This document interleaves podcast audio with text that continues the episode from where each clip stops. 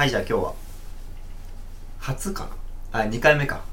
の実際に会いながら収録をしているというところで。よろしくお願いします。おいオレオまで食ってんじゃねえよ マジで。頼むからさ。うん。口からなくなりました。オレオなくなりましたか？はい。よかったです。初のね対面ですね。はい。ちょっと緊張してます。僕と話すのは緊張している。うん。なるほど圧倒的なオーラにひれ伏してます。どう？す るはいということであのいつもとちょっとあの環境が違ったりするんですけれども。はい。あの まあちょうどこう新潟に帰省しててですね。はい。あのまあ、翔太君新潟にいて僕が東京から新潟に帰ってきたというタイミングで、えっと、実際にはい。会いながら収録をしているというのが今回になります、はい。いつも、はいねズームやりながら。そうだね。ズーム？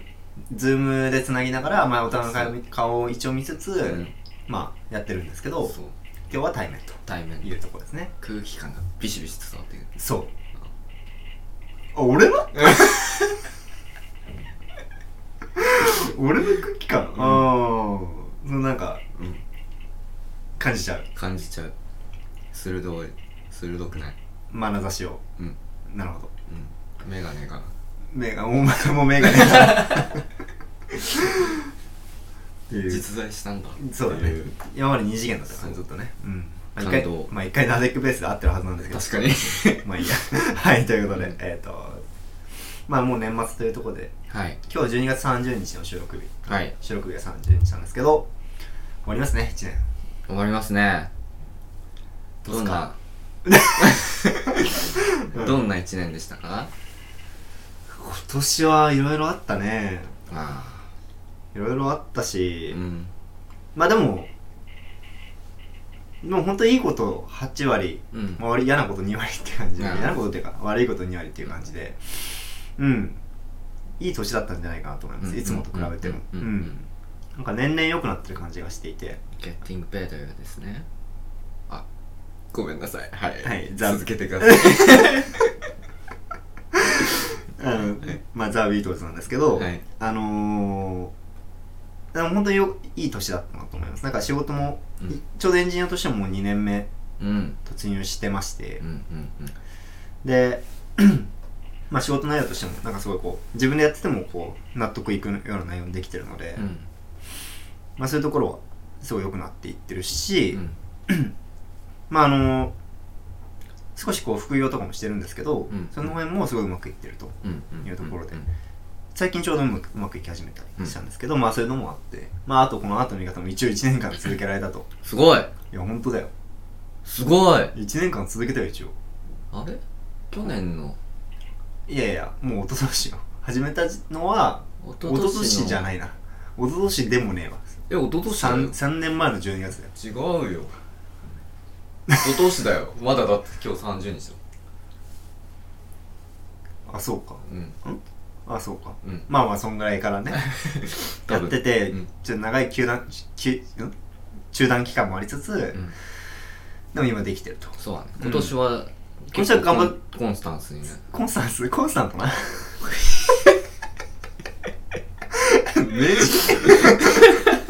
名詞あるかも。ゲッティングベターとか言い始めた 本当だよ。もう英語喋るのやうめよう、ん英語しゃべるのやめていただいても、はい。もう今日は英語禁止なんで。うん、英語禁止のアートの見方きつすぎる。もうアートの見方の時点でもうダメだ、ああ取れたもんな、うん。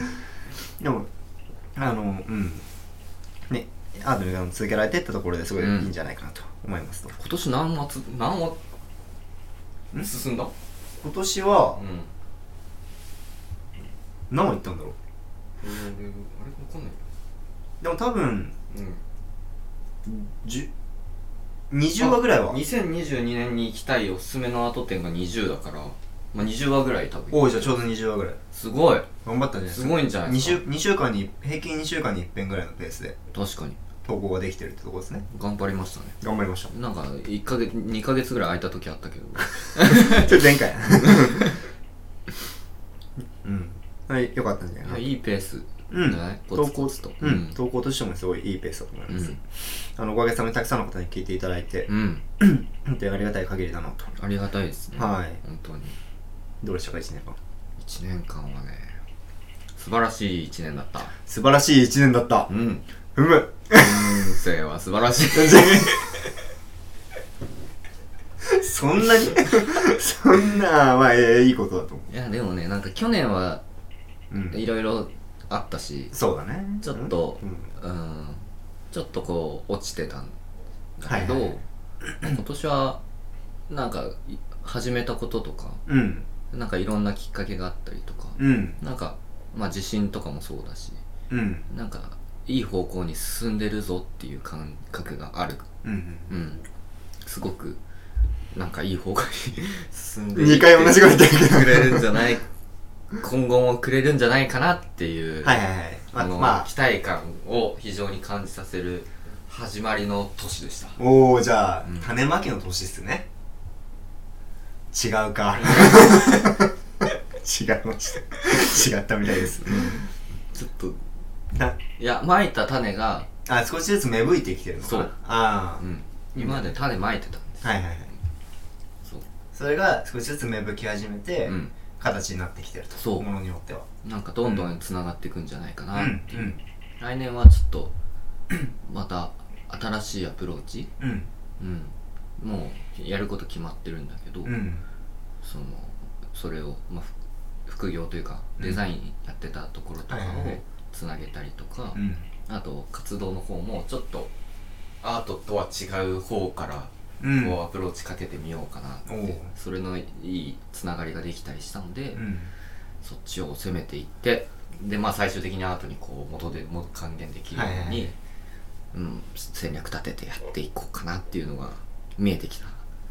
素晴らしい。感じですい。い。んじゃないですか？はい。うん。まあお互いにとっていいといい年だったなというふうには思いますね。うん。うん。皆さんはどうでしたか、ね。いろんな人がいるいろんな。いそんな急になんか社会学みたいな。そうだね、まあうん。いろんな。まあでもその1年間振り返るってことはすごい大切で。うん。だと僕も思ってはいるので。うん。それはねあのー、まあもうあと2日ぐらいしかないですけど、うん。まだある？2日。まあまあまあ1時間ぐらいあればね1年間振り返られるんで大体、うんまあ一度振り返ってみてはいかがですか？とそうですね。いうふうな。ご提案。ですかね、うん。まあ年末年始まうんただ人が決めた区切りなだけだけど。あそうだね。うん。けどまあいい機会としてね振り返れれば。3年ね、うん。いいいいスタスタートダッシュが切れるように。うん。ちゃんと振り返れるといいですよねっていう。そうですね。うん。ですね。はい。もう東京行って1年。俺？うん。うん。もう1年以上経ったね。う。ん。い去年の9月。うん2021年の9月にうん。行ってるので、うん。もう東京行っても1年間、うん。1年以上経ってると、うん。2年目に突入してますよ。東京2年目。いやうんまさか。シティボーイになっちゃった、うん。アーバンライフだね。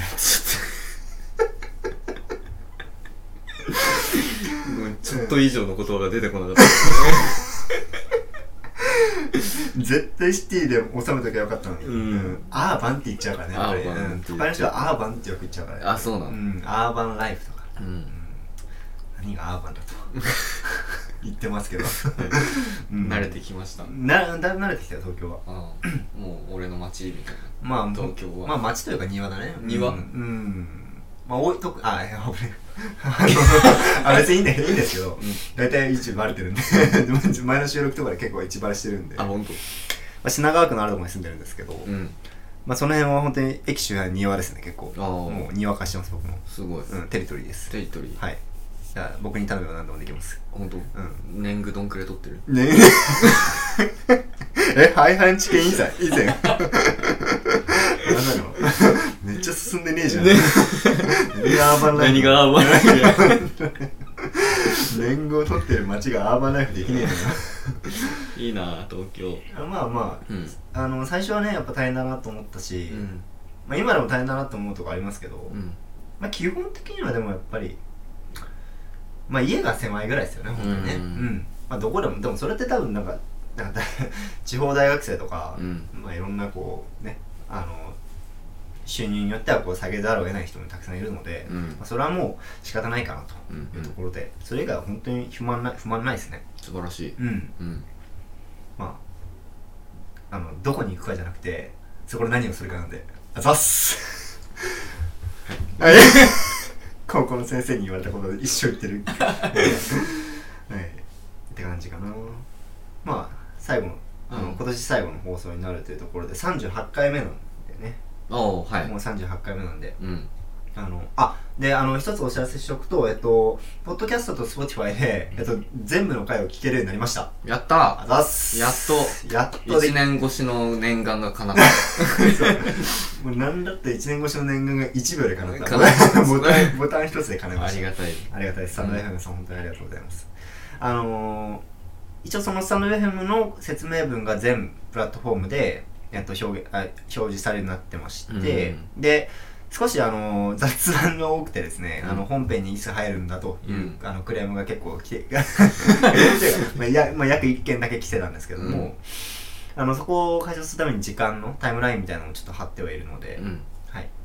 あので多分そのスタタイムラインがスタンド FM からしか多分飛べないような気がするのであそうなんだ。ポッドキャストは多分ただの文字列になっちゃう気がするので、あのいもしよければスタンド FM の方で聞いていただけるとうん。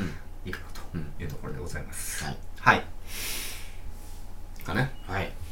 そんな感じでまあ最初あ今年最後最初かじゃない今年最後の。うん。突然終わり。突然そんなそんな急に終わりませんけど。ね。うん。またやっていければと思いますが。はい。はい。やりますか。いいいい時間になった？え？いい時間？あいい感じだよ。ううんんいい時間。いい時十間十何分で。ちょうどいいね。はい。よし。じゃあ本編に入っていきますか。はい。はい。本編。本編。うん。今年ラス2022年ラストのうん。作品を、はい。はい教えていただければと思うんですが。はい。ちょっとせっかく対面なんでね。はい。お。なんだ？いやあんま期待しない。いやいや。言ったやん今。対面なんでちょっはい。とお互いがよく知るアーティストにしようと思いまして。ほはい。アーティスト作家名はうはい。小野陽子。すいません。はい。この横小野陽子さんのはい。えっ、と天井の絵。天井の絵？うん。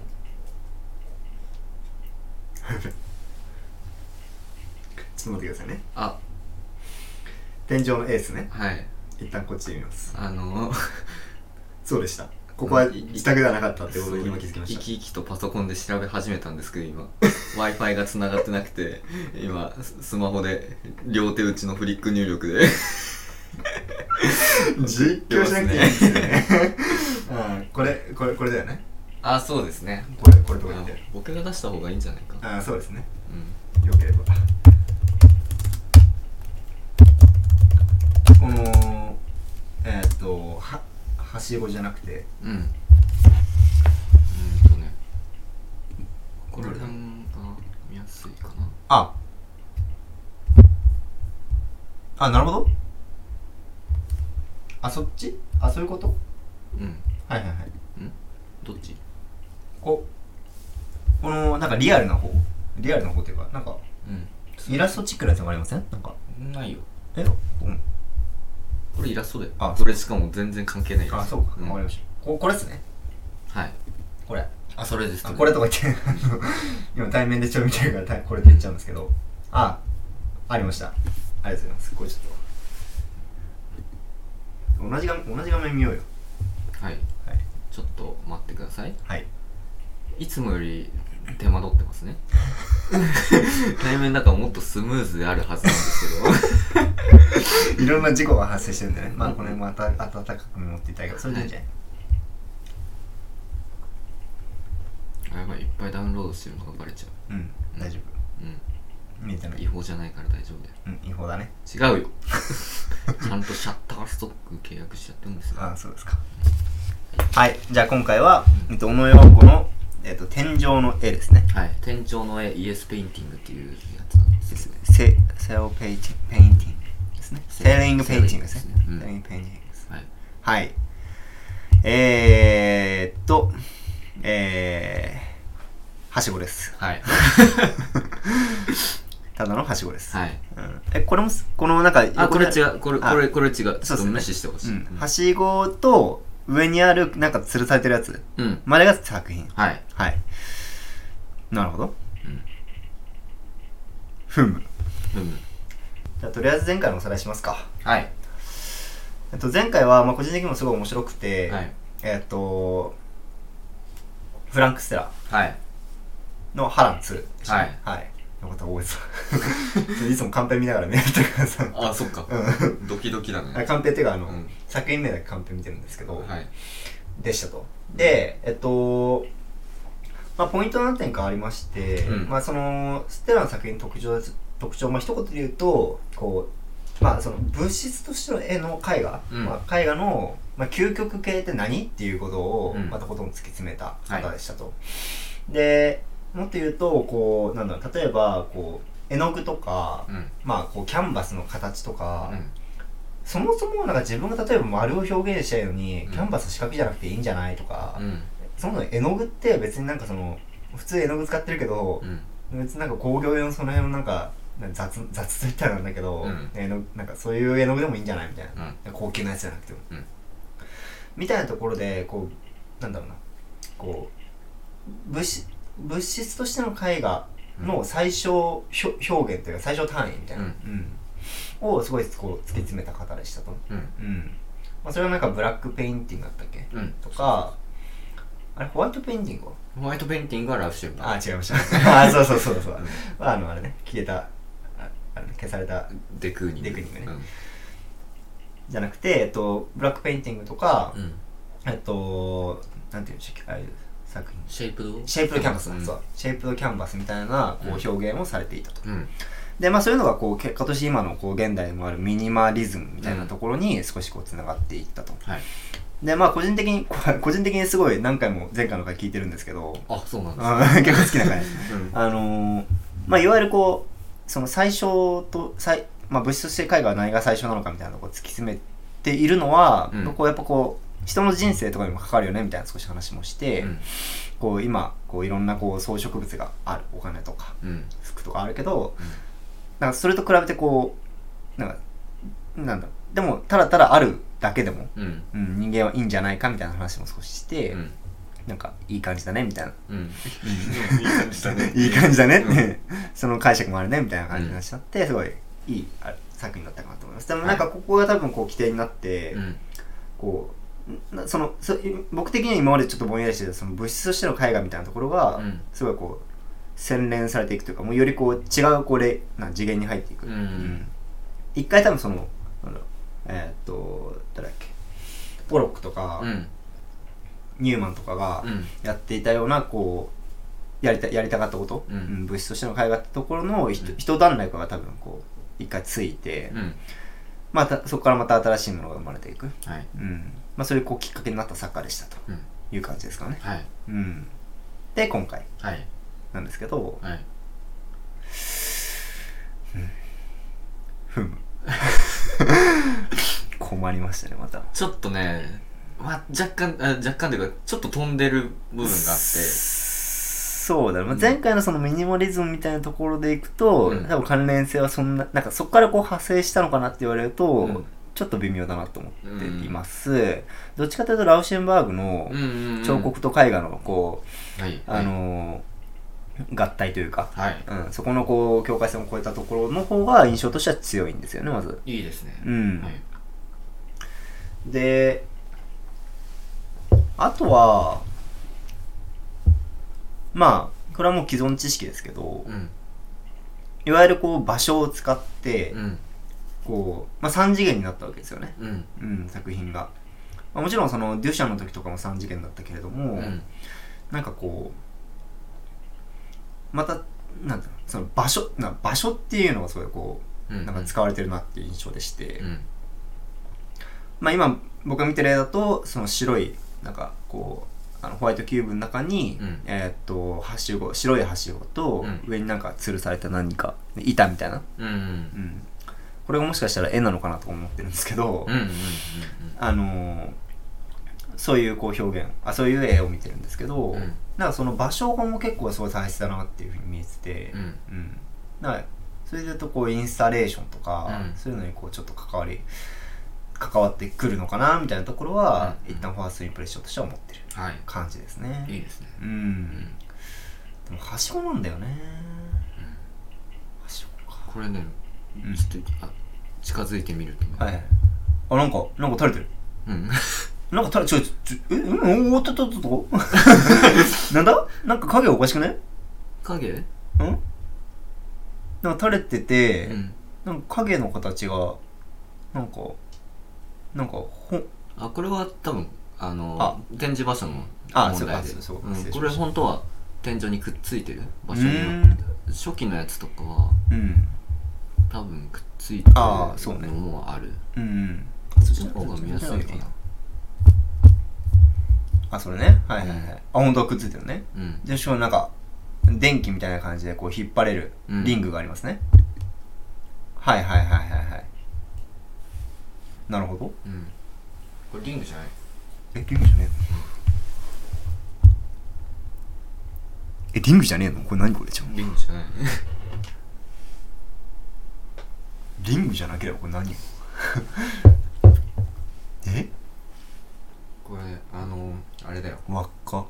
輪ゴム？おじいちゃんが新聞読む時とかにさ。メガネじゃなくて虫メガネええー、虫メガネを垂らしちゃってるんだ。はい。なるほど。虫眼鏡垂らすか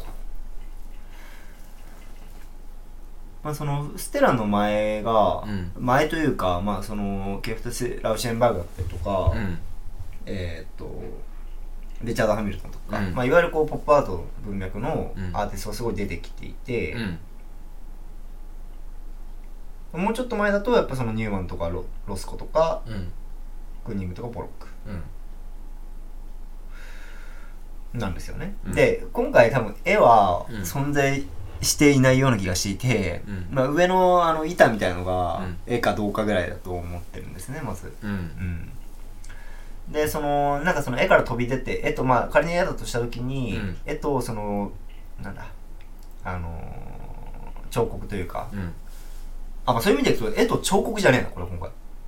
絵とまあ実際に存在するものですね。まあ絵かどうかちょっとわからないけども。そう実際に存在するものが彫刻と言えないのかどうかっていうのところもなんか実際に存在するものは彫刻と言えないかどうか。デュシャンの便器は彫刻じゃない のか立体じゃないのかとか。ああ確かにね。ところにはなるけどまあ同じようなもんで。ああ、うんそうかそういう意味ではデュシャン便器持ってきたデュシャンとうん近いね。近いうんやってること、うんやってること近い。なんかポンってはしごを置いただけで、うん。でその上に引っ張れそうなうん。虫眼鏡をうん。用意してうん。垂らしてますと。はい。なんだろうなんか虫眼鏡ってなんかひ太陽の光通すとなんか燃えるじゃん、うん。それ？会場を火事にする。燃やし尽くす気なの？そういいいとも簡単に人間はこんなに火を作れるんですよなるほどね。だだって虫眼鏡である理由ってなんだろうなと思ってて。うん。なんかあんまり眼鏡か。うん。なんだろう。はしご。前回からのね、うん。なんかこう確信。何をもってして新しかったのかが大事なんでね。うん。これだいぶ飛んでるからかなりもうよく分かってんな。これこれ、うん。そうだよね。これこのはしごはさ、うん。これ触れないよねこれ。これ触れますあ触れます、うん。触れますなんだ。はい。登じゃあなんだと登れるし、わは？い。虫眼鏡にもタッチできますできます。なんだったら開けれます？開ける？引っ張って引っ張って開けれそう。上のやつなんかうん。パカンみたいな感じで。こう裏の点点あ引っ張るのはダメだ。あいや。えでも虫眼鏡に触るのは大丈夫だよね、うん。なるほど。なるほど。うん。であればああでも触れる絵ってなかったよね今まで。やっぱり。確かにそうだね。うん。そういう意味でいくと、うん。こうあ触れるじゃない。触れる作品か、うん。っていうのはやっぱこう美術って、まあ、前回のそのステラみたいな話もそうだけど、うん。こうしんななんていうのかな。一定やっぱこう神聖なものというか、うん。まあ昔本当に一番最初にやったようなところのその、うん。えっ、と誰だっけレンブラントとかの時代からもうずっとそのいい絵の具使ってみたいな、か限られた人だけが分かるものでみたいなやっぱそういうこう印象があるから、うん。だからこそ触らないっていうのが、うん。触るのタブーだよねって思ったけど、触れるんだよね。そなるほど。うむしろ触ってくれ。あ触ってくれなんだ。指示がある。触ってくれ。触ってくれだとうん。指示があるな。うん。あのこれはしごに登って、うん。この虫眼鏡を使って、うん。この上の絵を見てくれ。ってああやっぱ上絵なんだ。言って、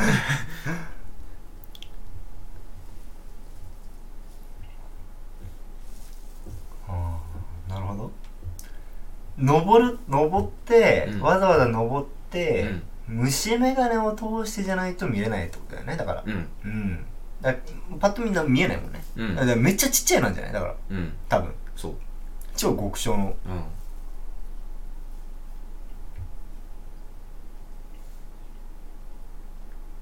それそういう意味で言うとまあミニマリズムちょっとつながるところあるかもしれないまあそうだね、ん。だって絵が真っ白だし。そう。うん。せやねん。うん。まあでも逆にミニマリズムであるならば、うん。白いそのもし極小のものをこう、うん。なんだろうな。虫眼鏡で見せるとしたら、うん。あ見れるとしたら、うん。キャンバスは多分必要なくって、うん。そのめっちゃ極小のそのなんかそのオブジェクト見るための、見るその物体が、うん。そういう壁にペタッて貼ってあるだけでもいいような気がするんだよね、うん。うん。そういう意味ではちょっとまたちょっと違うんだよな。うん。まあでも絵画を上に展示する。うん、もうないね、うん。そう。だし新しく体験型になってるよね。そう。そう。絵画が体験型になうそうそうそうそうそう。これ。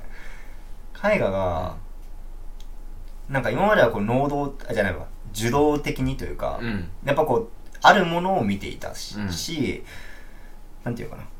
自分たちがこう見に行くものじゃなかった、うん。まあ、もちろん美術館には見に行くっていう意味ではあるんだけど、うん。その行ったらもうそこにあるものだった。うん。けどこのさこのなんだ天井のなんだっけ？天井の絵。天井の絵か、うん。天井確かに天井の絵って言ったわ。そう 白い板とかで天井の絵ってタイトル言ったんだけどなーって思う。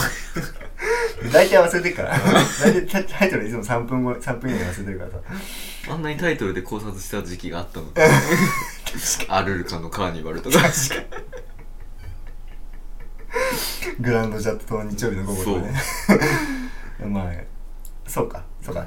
だから絵なんだよね。でうん。それがそのそれをあそう何で話したかっていうと受動的じゃなくて能動的。うん。うんに見る。うん。まあつまり体験型のこうアートになっている。うん。作品になっているっていうのは一つこう革新的かなっていうふうには思うよね、うんやっぱり、うん。うん。そこは確かに一つ新しいね。うん。確かに。そういうのなかったね。だってめちゃめちゃ新しいめちゃめちゃ新しいの。これだって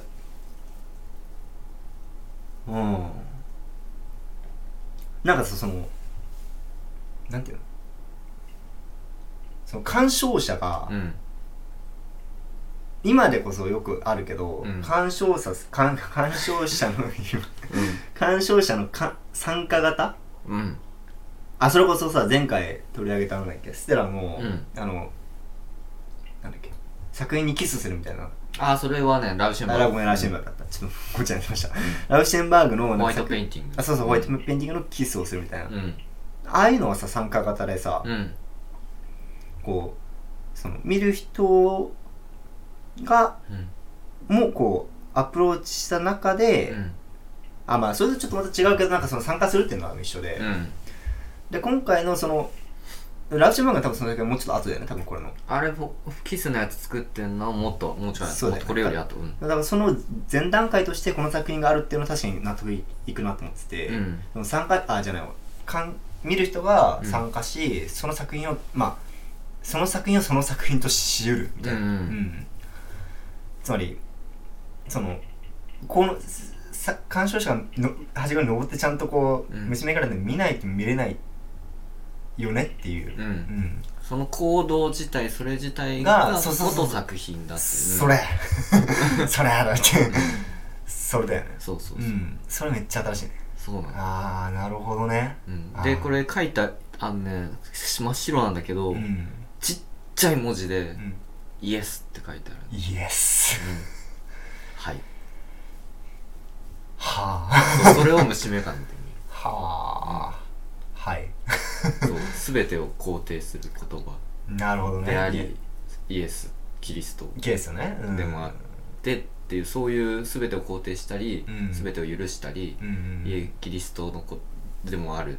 うんうんうんイエスっていう言葉が天井にかけてあってそれを虫眼鏡でよく見るっていう神からの啓示。神からの啓示。天からの啓示じゃないけどあーなるほどね。っていうところもあるんじゃない？そうかだからキリスうん。でもそれは大きいものじゃなくて小さいものでこう見ることじゃないと。そこにまた理由あるよね多分。うん。そうなんだ確かになんだろうな。その別にその虫眼鏡を使わずとも、うん。例えばこう別になんか参加型ってう、ん。例えばなんかカーテンの中に箱の中にあれが、その作品があって箱の中に入ったらすぐ見れるでもよかったわけうん。だよね、そういう参加型みたいなのがあるわけで。うん。でもこの虫眼鏡で小さく書いたあ小さく書いたっていう、うん。うん、で虫眼鏡見なきゃいけなかったっていうのは多分理由があるんじゃないかなと思って、また別の。うん。そこだ。な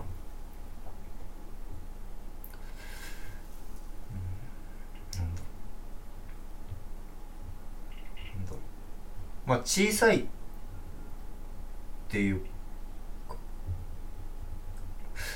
まあその普通の目じゃ見れない。っうん。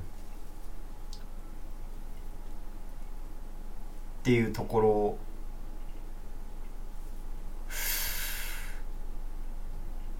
なんだろう。普通の目。よーく見れば見えるかもしれない。よーく見あるとでもよく見ないと分かんない。うん。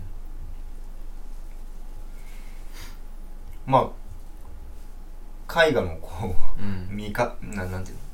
絵画に対する態度というかうん。うん。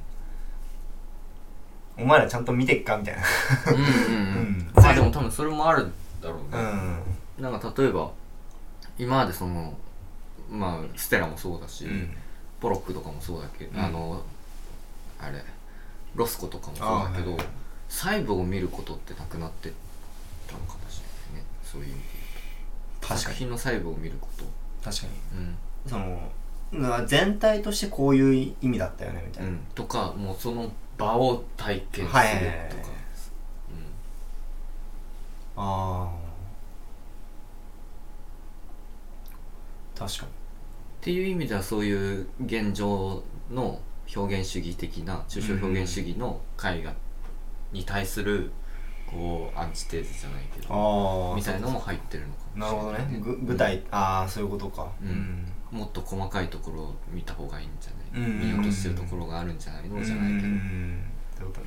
あ確かに。とそういう視点がないとその真理にたどり着けないじゃないけど、うんうんうんとか。こううん小さな工程うん。がななんかそのそういうとこ、うん。そう前回のそのステラの時に、うん。そのもう一人作家を出してくれたんだけどちょっとその作家の名前を忘れてしまった。エルズワスケリー。あエルズワスケリーそう、とかはさ、うん。そのいわゆる分かりやすかったじゃん、だからそういうこうでもそのなんだろう。やっぱけ結局その抽象的なものってこう分かりづらいうんとか、うん。けど絵画っていうのはもっとこう分かるうん。分かっていいもの。うん。うん。分かろうとすれば分かるものみたいなそう。うん。だからそういうこうイメメッセージ性もなんかある気がしていて、それはすごい面白いなと思うんなんかまああれ。この作品ううん。その小野洋子さんのうん。小野洋子の作品なんだけど、うん。まあ、まあ個人的な話だとうん。多分俺が人生で初めてうん。知った現代アートの作品おおだと思う、これが。うん、っていうのもこれあの有名な小野洋子といえばじゃないんですけどうん。そのジョン・レノンの奥さんで、うん。ジョン・レノンと出会った時にのエピソードに必ず出てくる作へ品なんですよ、えジョン・レノンがこの作品見に行ったの？あそう。あそう。陽子小野洋子がロンドンで個展してたのところにたまたまうん。ジョンが行って、うん。でここでこの作品に感動して、うん。あの陽子のこと好きになったじゃないけど、ええうん。あいいね。そう。そのきっかけの作品でうんそれを最初見てた当初は全く良さもなんかよくわかんないな。中学校2年生の時だからね。それじ中学ゃあ分からんな。2年の時にジョン・レノンの伝記でねこれを見いや知って。はいはい中学2年生の時に電気読んでたんですねそう。わかんねえなって思いながら、うん。でも今美術史を知るとすっごい面白い作品だなってうん。思うんだけどちょっとねこれアートの見方であの時代がとん時代は1966年なんだけど、うん。ちょっととんあのこの1個前に重要なのがあって、はいはいでもそれがすごくアートの見方で取り上げるのが大変。ああなんかあうん言ってたやつね。すごい難しくはいはいはい。てどうやって取り上げようか。はいはいはい。あのみんなに見てもらうことが難しい。ああはい。はいからやっぱじゃあそれを踏まえたちょっと上あのちょっと先のアーティストでそれも一緒に説明しようと思って、で今日対面だし、はい。うん、どっちもビートルズ好きだしあ小 野洋子さんの取り上げようかなと思った次第で。はいはいはい。でなんだろうなうんとうん。まあ、さっき言ったインスタレーションとかもそう、もちろんそうなんだけどその小野洋子が参加してた同行当時の同行が、うんあのフルクサスっていう、フルクサス。うん、フルクサスっていうあの芸術ムーブメントというかなんかそういう団体に所属してて、うんうん世界中に70人以上ほう。いていろんなもう人種問わず。はいはいはい。日本人も何何人かへー。結構いてうん。でそのところに参加して活動を発表してたんだけど、はいはい。で、まあ、そのフルクサスのキーワードになるのがインストラクションとかインストまあ小野洋子がやってたのもそうなんだけどインストラクションっていうのがあってその指導。うんとこあそうだね。言葉や装置を通してその観客に参加を呼びかけるうんうんうんうんうん。さっきの参加型の話あそうそうそうそうさっきの参加型。だからこの作品が重要。小野洋子さんの作品を見るときに重要なのが、うんこのこれだけを見るんじゃなくてここに参加できるっていうことを知る、知ってうん。まあ一番してほしいのはこれを実際に参加してほしいってこと。はいはいはいはいうん。そうだね。そう。これをはしごに登って虫眼鏡でイエスって書いてある文字を見るっていうところまでがうんうんうんうんうん。作品。ああなるほど。で今までやっぱその参加するっていうのなかったそうだね。それがこう突然出てきたわけでもなくて、うんそのいい一世代前にはいはいはいはいはい。そのハプニングっていう動向があったんだ。ハプニング。そう。発生。あそう。あでも今日本でさハプニング集とか言うじゃん。おう。あれの語源。おおそう。そっからハプニング。あそそうういうハプニングっていうアート動向があってそこからあそうなんですか？出て。だから偶発的でこうパッといいはいはいはい。再現不可能なのが1回だけパンと出る、うんうん。もう日本語ので日本で使われてるハプニングとほぼ同じだと思ってそれの芸術バージョン芸術うんうんバージョン。元ネタなんだよあそう。そうハプニングっていう英単語があったわけじゃなくて、はいはいはい。うんハプニングっていう事象が、まあ、ミニマリズムでもそうだよね。日本語に日本にアー。ト動画として輸入されてきて。そうそう。ねあうん。ーそのミニマリズムって言葉自体はそうだよね。うん。輸入されてきてそのそれもアート発祥というか、はいはいはい。いうところから来てて。ハプニングもそう。うんでそのハプニングのアーティストがそうめちゃくちゃ取り上げるの難しい、む難しい。うん、確かにハプニングだもんね。そう。偶発的なもそうのが偶発的なものだししかもまだビデオもなあなかった時代でもう残ってないんよ。文献でしか残ってなくて。そういうことか。うん。なるほどな。でなんか劇場とかでその10あなのかなアランカプロの17のかハプニングだったかな11だったかな,、うん。なんか何いくつかのハプニングっていう劇みたいのがあって、はいはいはい。その監修はその起こるハプニングを見ていくみたいな感じのものがあるんだけどそういうのとかあと例えばその偶発的で言うとうん。そのアラン・カプロはあの、まあ、いろんなものが彫刻になってったうん。デュシャンが便器を置いたりとかもしてたんだけど、うん。その分かりやすいのが氷を置いたんだよ。氷？うん。とあの水水が水が保険になった氷。あそう。ん。氷をめちゃくちゃ積み上げてなんか水槽みたいななんか四角い物体をでっかいのを作ったの。ほうん、めちゃくちゃでかい家家,、はい家まで行かないか、うん。うんでもでかい氷の物体を外に設置してこれが作品だと言って。あーフルイドっていう作品なんだけど流動体。ああそういうこと、ん。だから効率的に解けるから、うん。そのその時そ一まあ一本当に1秒1秒ごとに、うん。さそのある姿が変わっていくから、偶発的なハプニングだよねってことか。うそう。ええやん。そ ええじゃないですか。うん。うだから確かにそれなかったね。なかった。あ確かにそのなんか一時性というかさなんかこう言い換えるとこうぐまあ偶発性でまさにそうなんだけど、うん。こうその時しか存在しないよねっていうのはうん。なかったよね、そう。うん、ず逆にさこう残し続けるべきものだったじゃん、うん。あそうそれでいくとこうラウシェンバーグのあの消したのとかもちょっとなんかあれだね。ああそう関わってくるかもねそうそうん。あなるほど。ラウシェンバーグはそのちょっと言ったんだけどネオダダって言ってその反芸術デュシャンのダダのうん。反芸術だったののネオだったんだよ、ネオダダ。うん。また新しい反芸術、うん。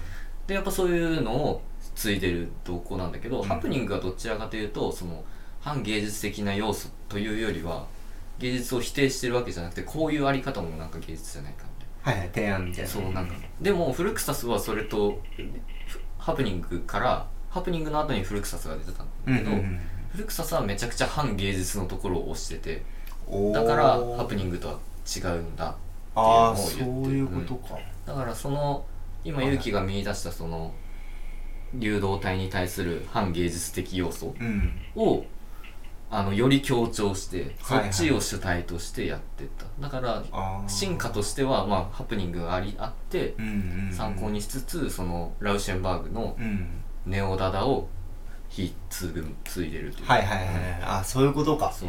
はあなるほどね。ああじゃあなんかこう純粋な枝分かれうん。ではなくて、このまあワンステップあった上、ワンステップそのなんだっけそのえっ、とアップハプニングうん。の流行があった上で、うん。えっ、となんだフルクサスか、うん。の動向がうん。こう、それを踏まえてあったと。そうそう。うん。でアラン・カプロ教授だったんだけど、うんまあ、小野洋子もアラン・カプロともめちゃくちゃうん。いろいろ教えてもらったりしてるし。でまあめちゃくちゃ影響を受けてる。でアラン・カプロそのインスタレーションもうん。もうその一過性ってことはさその場でしか体験できないことだから、あのーそこがね拡大解釈されてすっごい重要な作家なんだけど、うん。あの画像が残ってない資料がなさすぎて 紹介できないのがすごく悔しいんだけど、うん。でもまあ今回こういう形で小野洋子を通して、はいはい。あのし喋れてるからいいんだけどそうそのそれで他の作品があって、うん。そのホワイトキューブ全体にうん。ただタイヤを埋め尽くした作品。でそこの上に歩いてもいいし何してもいい。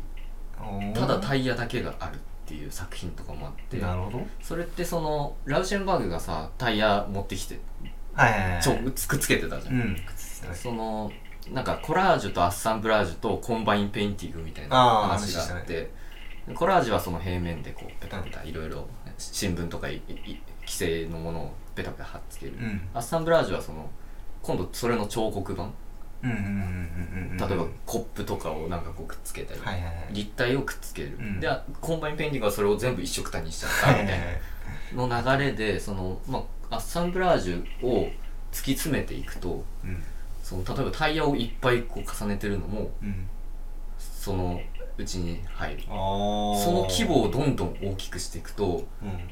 次第にはこう空間を支配していくんだよねはいはいはいそうだね。どんどんどんどんもうギャラリー埋め尽くしちゃう、で空間を埋め尽くす作品になるってことはうんその空間にいる空間が大事。っていう考えになる。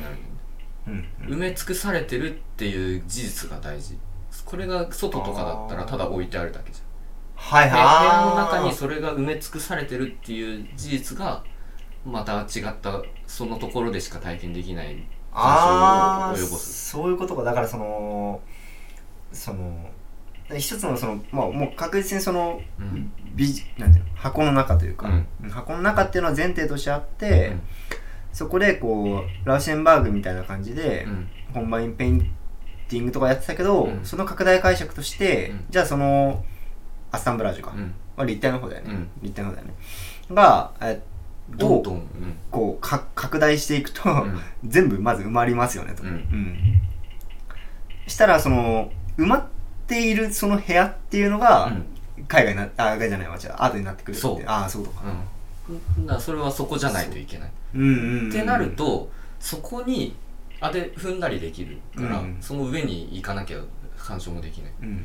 ていうそこの埋め尽くされてる空間とそこにいる観客でそれを体験してる観客それ自体それも含めた上の全部が作品なんだってなった。のあそこがインスタレーションとか、はいはいはい。こういうパフォーマンスアートうんうんうん。とかにつながってくる、ああそっか。ああなるほど。確かに。あれだね。ややっぱだからちゃんとハプニングのそのうん。動向がちゃんと継がれてるの？そのつまり、うんその誰かがタイヤを踏んで、うん。そこにこう沈んでいるみたいな。あそうそう。その一瞬って絶対その人のうん。重量でしか起こりえない、そう。重量とか体重でしか起こりえない、音が鳴るとか。の音が鳴るとか、そう。とかその人が来ないとまず成り立たないよねってところで、まあ、つまり鑑賞者が来ないと成り立たないよねっていう。そこまで含めて全部作品なんだよっていう、うん。ああ一過性ですね。そ偶発的な。う偶発的。だから資料も残してなかったんだよ。そうだね。そうだね。残す必要がなかった。そうだね。逆に逆にさそれを資料に残すとさうん。偶発的じゃなくなるよね、そう。偶発的じゃなくてでそれをしたのがフルクサスだったの。あ残あ残したの残した。なるほど。でこのフルクサスの時代にビデオがどんどん出てくるんだよ。はい。一般に普及しまあ一般までは言ってないけど、うん。出てくる。でもうメディアアーティストビデオアーティストとかもフルクサスに参加してて、その記録に残すことができると今度そのカプロはその残せなかったけど、うん。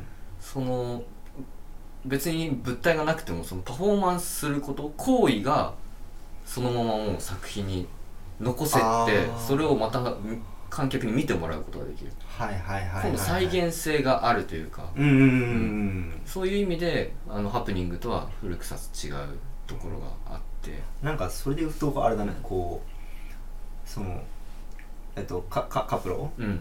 のやり方っていうのはあやり方ってややりたかったこととしては、こうカメラがまずなかったっていう前提が、うん。社会の前提があって、うん。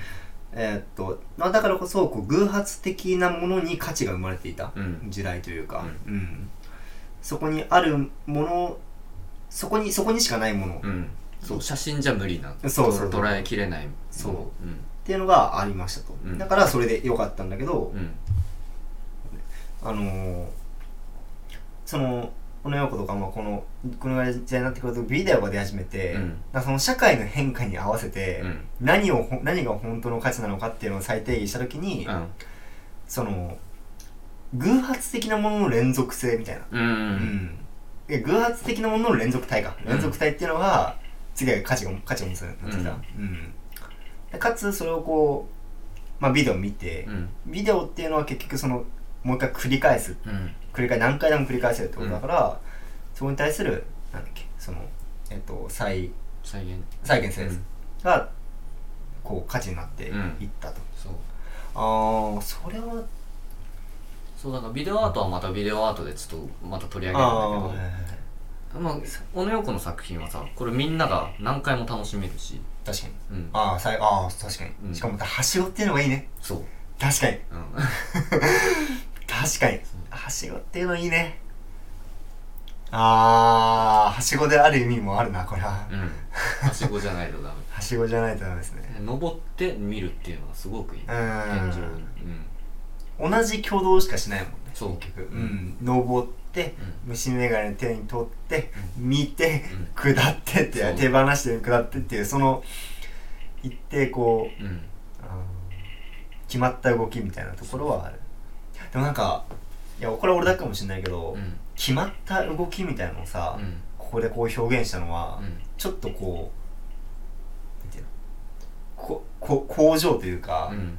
工場でその時多分人がやってた、うん。こう全く同同じ動きを何回も繰り返すような今機械やってるようなことの、こうひアイロニーみたいなところにももしかしたらあなるかもしれないなっていう聞いてて思った、ーそういう作品もあったかもね。ちょっとわからないけど。でもなんかそういうこうまあ捉え方だけど、うん。でもそういうこう捉え方もできると思うし、うん。なんかそのその時にしか起きてないことに対して価値を見出すことがやっぱ本当に素晴らしいというか、うん。そこだよね。そう。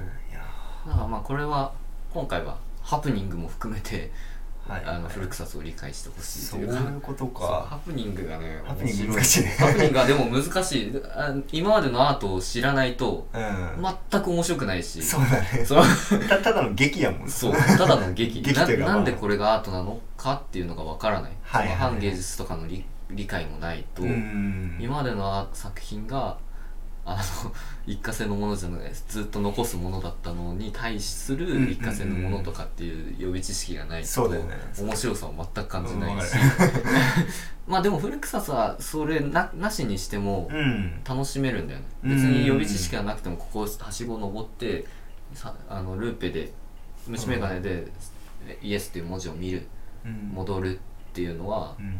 なんか、まあ、体験するっていうところがあのみんな観客もみんなができるうんし、分かりやすすいような動線になってるからね。一応現代アートよく分かってなくても なんかなんか面白いなとか確かに。これってどういう意味があるんだろうって分かりやすい、うん、はいはいはい。ハプニングが難しい。ハプニングが難しい。し難しい残ってねなるほどね。いやなんかそう。でフルクサスっていう名前もそのあのカプローがやったのがフルフルイドうん。あの流動体。あ古古いのね。フルクサスがもうあのラテン語で流れとか変化とか、うん。あと排泄物をなんか処理出すとかみたいな、おうん、であっていうのと英語のフルクス溶かす液体にするっていうのとアス。私たち。あ私たち。ううん。んっていう、あ私たちそう。溶かす。うん、溶かして流動的に。行為をする。その、うん。あの能動的に作品に参加して何かをするっていうその2つのミーニングがあってフルクサスみたいな。るほど。なんかあなだからでもそのフルクサスは今まであったその芸術うん。の殻をぶち破りまくる方向にどんどんみんな行くそうだねそうだね。で日本で参加してたアーティストとか関わり合ってたアーティストもそういうアーティストばっかりだし、うん。そうかああ面白いね。これえこれ面白いな。なんかなんだろう。ああなんかその高級的工場的なもの、うん。まあ絵が工場的なものからい偶発的なものになった瞬間に、うん。いろんな可能性が広がるんだなと思って、うんうん。でもあのいわゆるこう時間を制御し始めたんだよねあそうなんだ時間を制圧制圧というかそう。あのコントロールでき始めた。そう。時間っていう概念を美術に取り入れ始められた。そう。そう。うわそうか。そこまでなかったのか、うん。時間ね。そう。で 時間で言うとそのフルクサスのその前あのオネオコも関わってたうん。あのアラン・カプローとうん。あともう一人あのジョン・ケージっていう人がいるんだけどなんか聞いたことあるの？うん。現代音楽家。っあなんか聞いて言われてて、うん。4分33秒っていう代表作があるんだけど あの楽譜もあるんだけど、はい。4030 4分33秒こう最初こうテクテク歩いて、うん。ピアノの前に座って、うん。4分33秒ずっと何もしないで帰ってくっていう 作品。無なんだよ。あなるほどね。でそれってその時間とかも表現されてるし、その何か演奏するそのアンビエントのさ環境音楽とかにもこう関わってくる、で陽子もそれに影響を受けてるしジョンとかも受けてたしそういう作品も作ってるしで時間っていう概念とかもそこで入り始めて。なるほどね。うん、そのハプニングも時間が重要、時その時場。うん。そうだね、うん。そうそうその時とうん。場、まあ場はあったじゃん行ってうん。こうさやっぱこうんうん。う前回ラウシェンバーグもそうだし、うん。その場を生かすっていうのはやっぱ出てきたけど、うん。そのどこだけじゃなくていつ？とか、どのくらいの時間とか、うん。うん。だんだんこうそう考えると 5W1H のその文脈でさ、うん。どんどんあれだね。こう枠が広がるんだねやっぱり。ああ、うん、だ誰がだだままでも誰がから始始まってるよね、うん。誰を書くかから始まってるじゃん。あそうそう。でそこからさどこで書くかとか、うん。あまままず何を書くかと思うけどあ何を表現するからとだしその次にこうどこで書くか、うんでどのぐらいいつ時間うん。書くかみたいな。まあずまままあ、なぜ書くかをずっと問い続けてると思うんですけど。そうアリスは Y はそう Y はずっと問い問い続けてると思うんだけど、そういう意味ではこうそうか。そこのまだ限界突破ができてなかったわけですね。そう。なるほどね。いや面白い。参加するっていうところがもうめちゃくちゃ重要になってって。いやいいぞ。そう。でやっぱジョン・レノンがね惚れちゃったわけですよ、まあこれは惚れるよね。だって、うん。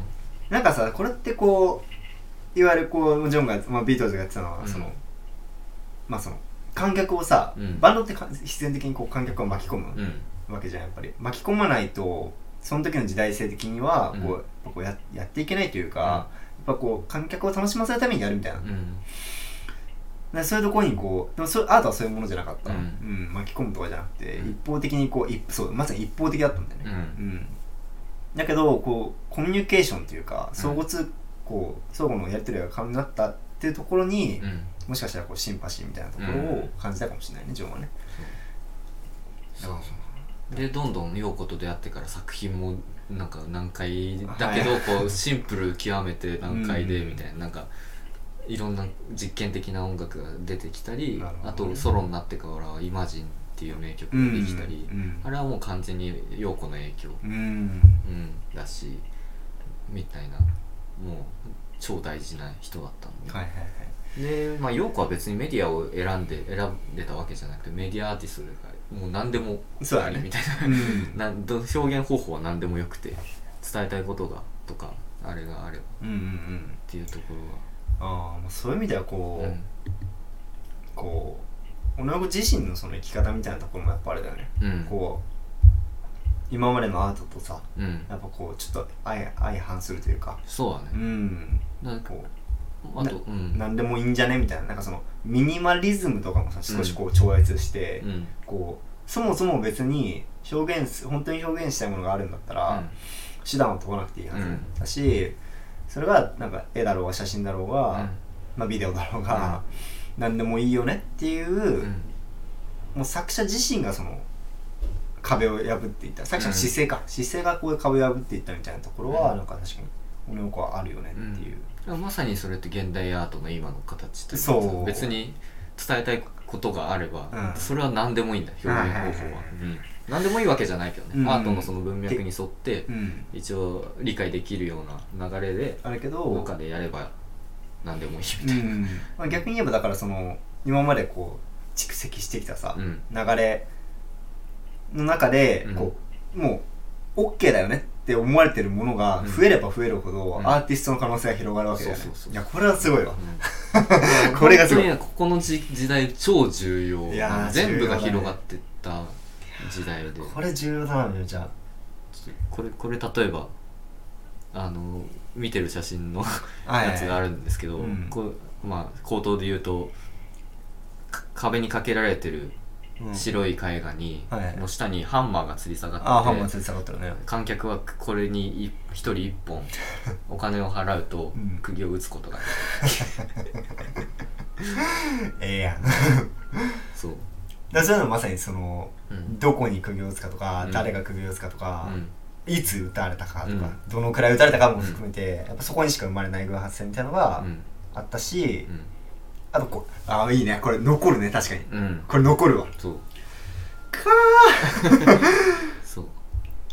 あとこれこれこれも紹介しようと思ったんだけどーうん。これあの小野陽子リンゴで調べてほしいんだけど。小野横りんごね。はいはい。あとちょっととかそう。ん。これあのただ透明な台の上にリンゴが置いてあるだけああそうだね。でリンゴ本物なんだよあ本物なんだこれ、うん。え会議中に腐ってくる。ー、なんかうん。それさうん。なんだっけ？あれよ。あのやべ名前どう忘れした。えっとうん。ちょっと待ってください。えっとセザンヌ。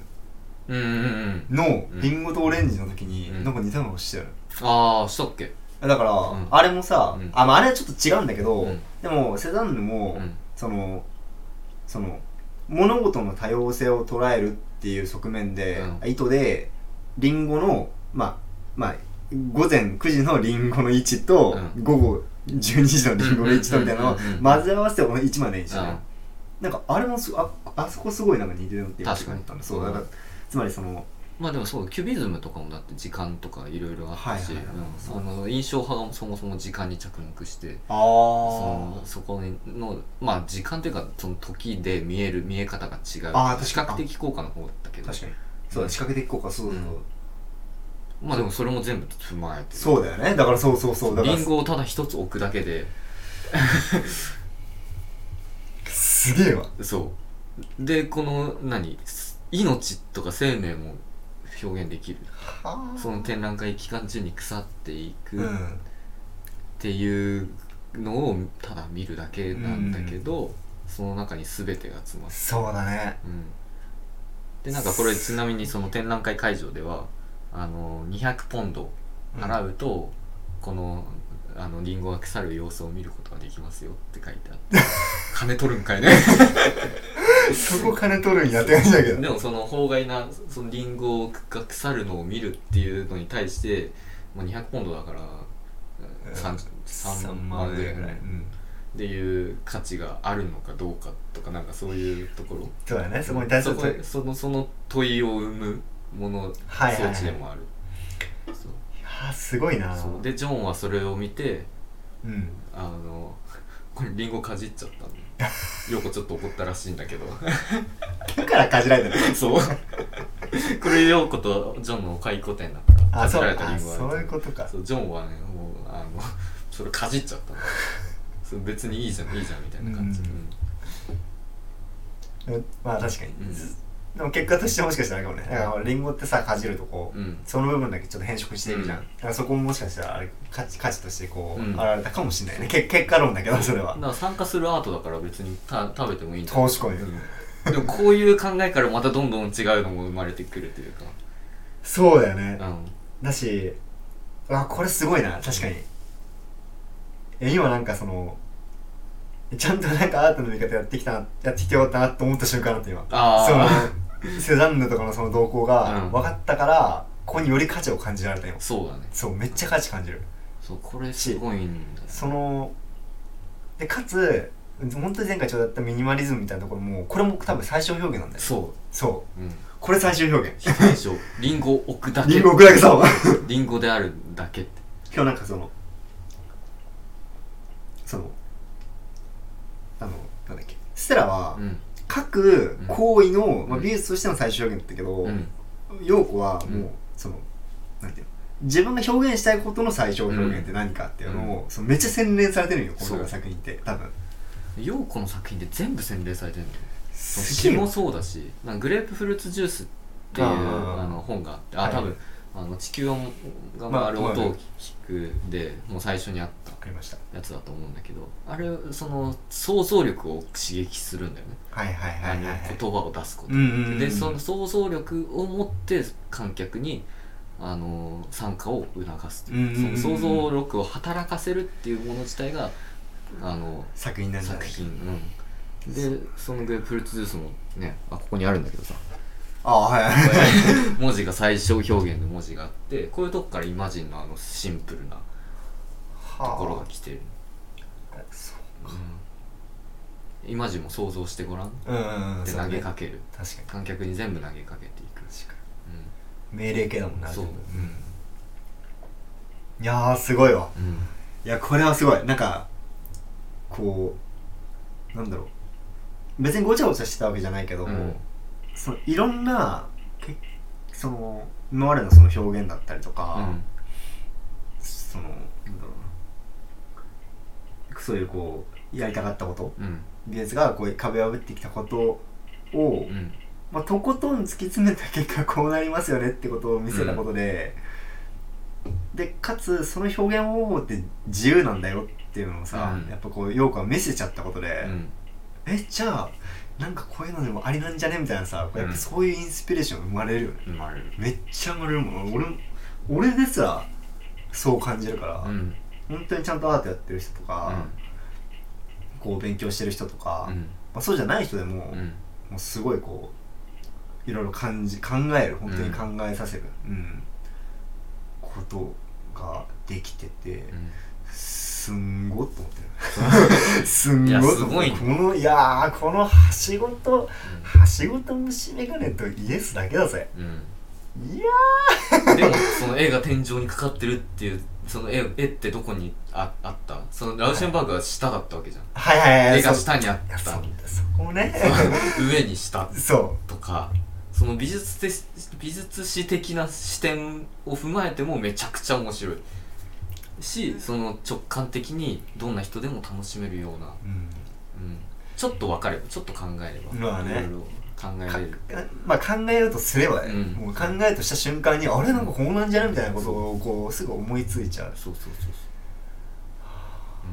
いやこれこれすごいな。いややっぱすげえな俺の子、うん、よくすごいんだよ。すごいんだけどみんなに理解し当時の日本の美術界とかも全く理解してもらえなくて、ね。全然評価されなかったしあとビートルズの解散のきっかけになったんじゃないかってずっと言われてて、まあ、ジョンが頭おかしくなったとか、まあ東洋の女になんかそそのかされて頭おかしくなったとか まあ現代だと分かんない人から見たら、そう見えちゃうしそのジョンがおかしくなっちゃったって、うんアイドル時代のジョンが好きだった人はうん。思うかもしれない、そうだね。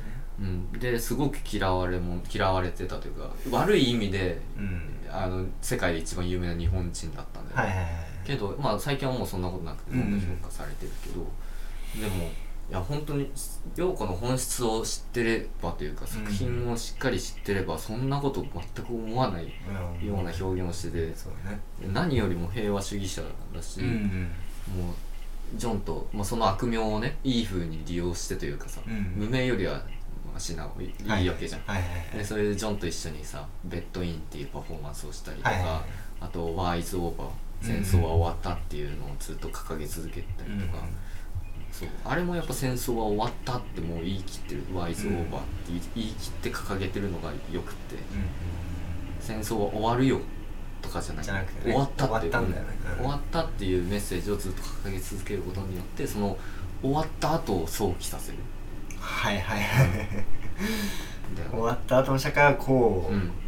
じゃねっていう。そう。うん、終わるんでしょうかじゃないもんね。そうそうそう。いやこれすごい大きな差だよそのね言い切りが。うん。すごくかっ終こいい。わると思いますかとかでもないしそうね終わりましたって、ううん。んもう。それしかない「War is over 終わ if you want it」って。りいやー。クリスマスですね。その。あの曲も最高よ。いやなんなんだっけなんか言おうとしたんだよね。えっとなんだっけなと忘れちゃったんだけど今。思いつばですいやー。愛愛と平和をあ唱えそう続けあそうそうそう、うだ。思い出した。そのなんかその戦争とか、まあ、そのうん。平和主義うん。であるってことって、うん。結局そのなんかこう何かをこうなんだろうな。きょ、まあ、いわゆるこう競争うん。とか対立とかを避けるってことだと思うんだよね、でも競争と対立どっから生まれるかっていうと、うん。人間のあるではなくて多分 do から生まれると思ってて、うん。前回話しませんよ、うん。ちょっと前回話掘り下げちゃうんだけど。ずっと考えてて、うん。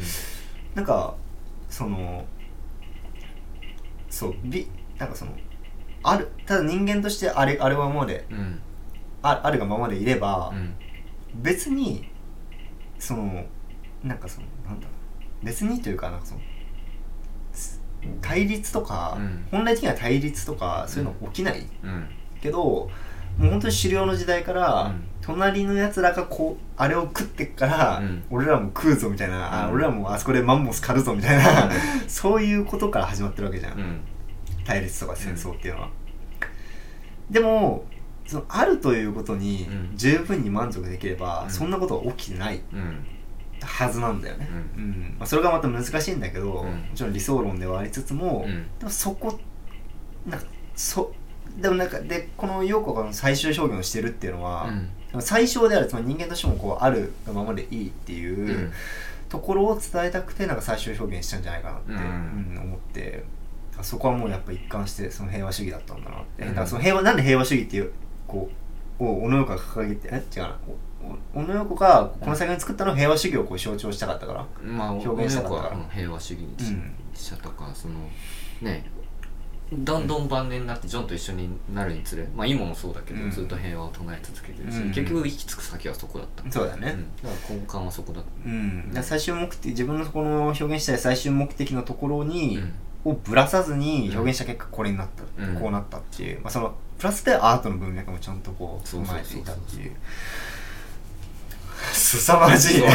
やばい。いやこんなこんな人が日本にいた日本にいたんだ。いやすごいよね。いめちやありゃめちゃお嬢様であ たまたまニューヨークにいたからどんどん刺激を受けたみたいな。デュシャンとかにもあったりとか。はいはいはい。いろいろあって刺激を受け続けてたみたいな。もう出てこないよ女の人は。すごい日本人だと思う。いいや歴史的にも見て本当にうん。ここまでぶぶれなかったというか、うん。メッセージがぶれなかった意志がぶれなかった人はもういないないんじゃないっていうぐらい本当に素晴らしいよね。う、ん。ややってることもさそうそ表現の内容としても。うん。うでこの動向に近かったのは草間彌生さんとかもここら辺で。ああそうなんだ。で昔はやっぱパフォーマンスアートいっぱいしてて、うんうんうん。今ず水玉描く人も水玉が。いっぱいいる。でも陽子と草間彌生さんはもうずっと、うあんのツートップというかあやっぱ多分日本の歴史から見ても、まあ北斎だとかが評価されたあうん。違う形で評価された時代があって、うんうんうんで藤田が向こうに行はいはいってはい。評価が確立して、であ多分この次とかにはもうここの辺りなんでうん。陽子とか草間彌生さん。でこの時代ってそのえあれジェンダーの問題とか多様性の問題とかがあ。まだ今やっとこう表層化してるけど、ね。半世紀前以上1960年代にもずっと言ってたんだよ、ーあーこの時からね。フルクサスってそういうじ多多様な人種の集まあーあそうそっか。りうん。めちゃくちゃ先駆的だったそれも。でやっとその女性アーティストが出始めてた、うん。今までずっと男性だったじ確かに。初めて女性扱ったわうん。そうそうだね。うん。そうだわ。そう。でこの時代からねやっぱ女性がどんどん活躍していくは発端にもなってうん。そういう女性解放運動じゃないけど解放運動じゃないけど、そういう女性が活躍する場を作ったりとか、っうん。ていうところにもすごく貢献してる人だし、まあ、多様性とかジェンダー性を表現するっていうのもやっぱ平和に全部つながって、うんそうだね。そう。いやなんかいやちょっとすごいな、一気に女の子好きになったもんいやそう。いやでもめちゃくちゃいい。あともう一つ伝わらせて。はいえどうぞ。うん、で最近最近というかこの後に作った作品で一つ好きな作品があって「うん。ウィッシュツリー」っていう作品なんだけど。一周釣りね。ちょっと出していただいて。はい。あの作品はすべてあの、うん。説明欄の方にリンクを貼っとくので。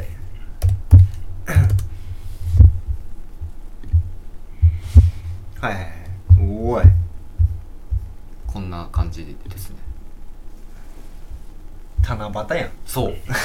そう。日本のその伝統的な文化をそのままアートの文脈に持ってった。あー。だけどまあ木は何でもいいんだよ。七夕は竹だけど、うん。木は何でもよくてその願いを短冊に書いてみんなで吊るす。うんうんそのアクションが能動的な行為があっはいはいはい。でみんなが参加してう、ん。でその集合体が作品になる。うん。っていう、まあ、リレーショナルアートとかもいとも言うんだけど、その関係性の。ああリレーション。をうんリレーション。ンでこの作品すごくよくってその陽子が言ってるのはそのあの一人で見る夢は夢だけどみんなで見る夢は現実になるみたいな。おお いいっすねそうでそのそれってアートに置き換えると一人で作るアートはただアートでしかないけど、うん。みんなで作るアートは現実になるんだ、はでそれってやっぱりそのフルクサスの活動に参加を促すっていうところに全部つながってくる、全てを集約する言葉だと思ってるんだけど。確かでそれってめちゃくちゃ平和じゃん。うんうんうん。ワーイズオーバーも一人で唱えてるんじゃなくてみんなであれを考える戦争が終わったことを想像するから戦争は終わるんだ。うんうん現実になるんだ。っうんうんうん。ていうところに全部つながってる。だから陽子が伝えたいこともフェッシュツイーとかワイズとかに全部入ってて。でなんかこれみんなでこうやった短冊、うん。全部アイスランドにあるあのイマジンピースタワーだったかな。なんかタワーに永久保存されるんだって、はあ全て、うん、みんなの願いがどんどん溜まっうわーまだそのその本当にみんなの力を合わせないとダメだっていうその意思がまたうん。まあそれもまた継承されてるんだよね。だからちゃんと消されてちゃんとそこに保っていくっていそうう。いついつか叶うよっていう、うん。いあれだね。こう理想を掲げるのがほんななんていうのかな。うん。自分本当にこう良しと思ったことに対して、うん。理想を掲げて、うん。それをこう伝える力がずば抜けすぎてるね。ああ そう。やばいねちょっと。すごいよ。だからやっぱ常に最小表現をうん。極めてるし、うん。だからこそこう届きやすいもの、はいはいみんなが分かりやすいものになってる、でそれをチョイスするのがうますぎる。うん。そうそうそうそう。これそれでしかやっぱりまあどの今までのアーティストもそうなんだけど、うん。やっぱその表現でしか表現できないものうんうんうんうん。がもうやっぱドンピシャで出てる、だから、うん。まあちょっとこうビジネスっぽく言うとこうビジネあ目的と手段がちゃんと合致してるみたいなそうそうそうそうねいやこれはこれアートから始まってんだねこれね。そう。アート思考ですね、アート思考ですね、いやーそうか。うちゃんと目的あってそこに対して適切な手段を当てられてるかっていうのは変わんねえんだ。んうん。いや面白いな。ビジネスの世界の話だ話だけだと思ってた。そんなことなかった一切。そう。本当にやりたいことがある人はこれそれが自然それそれをやりきるんだ。うん。すげえわ。いや本当に感動した。小野陽子ちょっと日本をよく分かってない人まだまだまだまだいっぱいいるからそうだね。ちょっとねこの放送を通して、うん。小野陽子ってこんな人だったんだ思う人が増えたら嬉しいじちゃんとちゃんとハッシュタグ小野横つけとくんだゃん、もう。よろしくお願いします、はい。僕がやっぱ一番最初に触れた現代アートで、うん。やっぱ自分の原点ってどこだろうって思った時に、まあ、もちろんビートルズのその創作意欲、うん。アートに対する考え方とか作品に対する考え方とかが根本にあるけど初めて触れた現代アートこれ何って意味わかんないって思った現代アートがまさにこの陽子の作品だったから、いやでもそれが最初でよかったなってそうだね。俺はすごく思って、うん。それを最初に知ってたからすごく柔軟にいろいろ物事を吸収できたし。でやっぱりやっぱジョンとヨーコ好きでさ、うん考え方も好きだし生き方もすごく好きだし、うんやっぱ一番尊敬ってしてるというか。そうだね。うん、いやーすごいな素晴らしいいや素晴らしいうん。素晴らしいアーティストですね本当に。そうなんですよ。だからもっともっと今後あの日本でもうん。評価されもうもうめっちゃされてるんだけうど、もっとねうん。そうもっと。価値がこう伝わって。その結果としてこう陽子がこうやりたかった世界。うん。理想する世界にこう少しずつ近づいていく。ね。まあ、そこに共感できる人ってものすごく今多いはずだし、うん。今の時勢とかもうん踏まえるとね、なんかそういう意味ではこう再認識されてうん。全然しかるべきだし、もっとこう、まあ、脚光を浴びるって言い方が正しいかわからないけども、うん。こうこう日の目を浴びていい、うん。いや多分も今後もっともっと重要になってくる。そうだね。今の時代来年再来年もっともっと重要になってくる、かもしれないこの当時ベトナム戦争とかがってああそこうん66年だうん、それで平和を唱え続けてたけど、うん。よりこう現実味を帯びてるものというか。いや本当だよ。う んね。いやもう多ね分なんか多分来年にはもう宣伝みたいになっちゃうかもしれないなって思ったり、うん、怖いけど。うん。まあでもこうまあそこに対してこう何かこう信じられるものがあったりとか、うん。信念を持ってうん。一人一人が行動なんかさこれに多分こう関わることで、うん。一人一人の信念が明らかになっていって、うん行動が変わっていき何かが変わるかもしれないよねそうん、そういう人を増やすこうなんていうのかな、そういうこうその力もあると思っているからアートっていうのはそういうきっかけの装置にもすごくなりうるいやそうなんだよ、うん、すごいメディアだと思うそう、んいやすごいねそういう意味ではあとだからここもどれだけこうね前回の話もそうだけど伝わりやすくするかうんうんなんかそのミニマリズムとかもさ今結果としてその10年前ぐらいから始まってるそのミニマリストっていうなんかその、うん。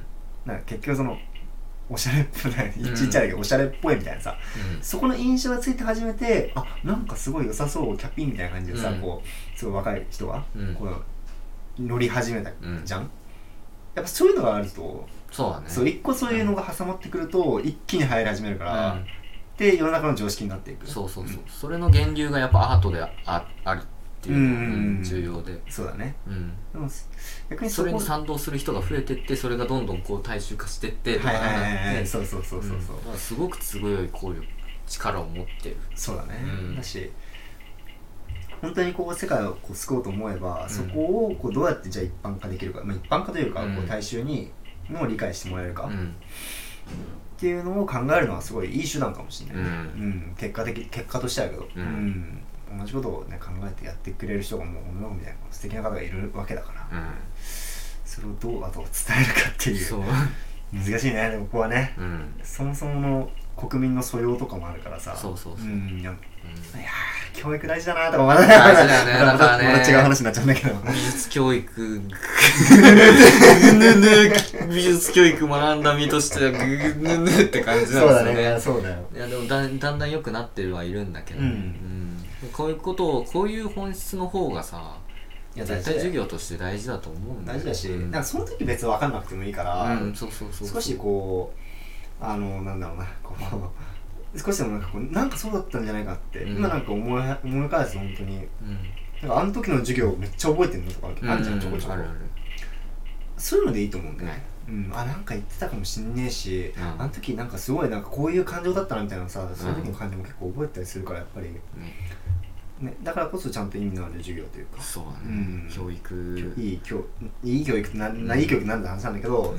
そのちゃんと考えさせられる、うん。でそこに感情をうん。できればこう付け加えさせられるような、うん。うん感じさせられるようなこう授業というか教育ができたら一番いいですよね。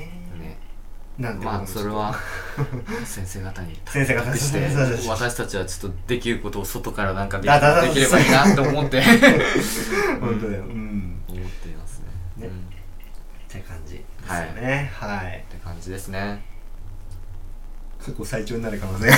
本当に？いや、わかんないけど。ちょっと絶妙長いですか？過去最長になる可能性があるんですいちょっといっぱい喋りすぎたね1時間半、1時間半いってないもん。あうん。じゃあまあ、こんな感じですかあね。そうですね、はいまあ来年またうん。あのね頑張って。はい。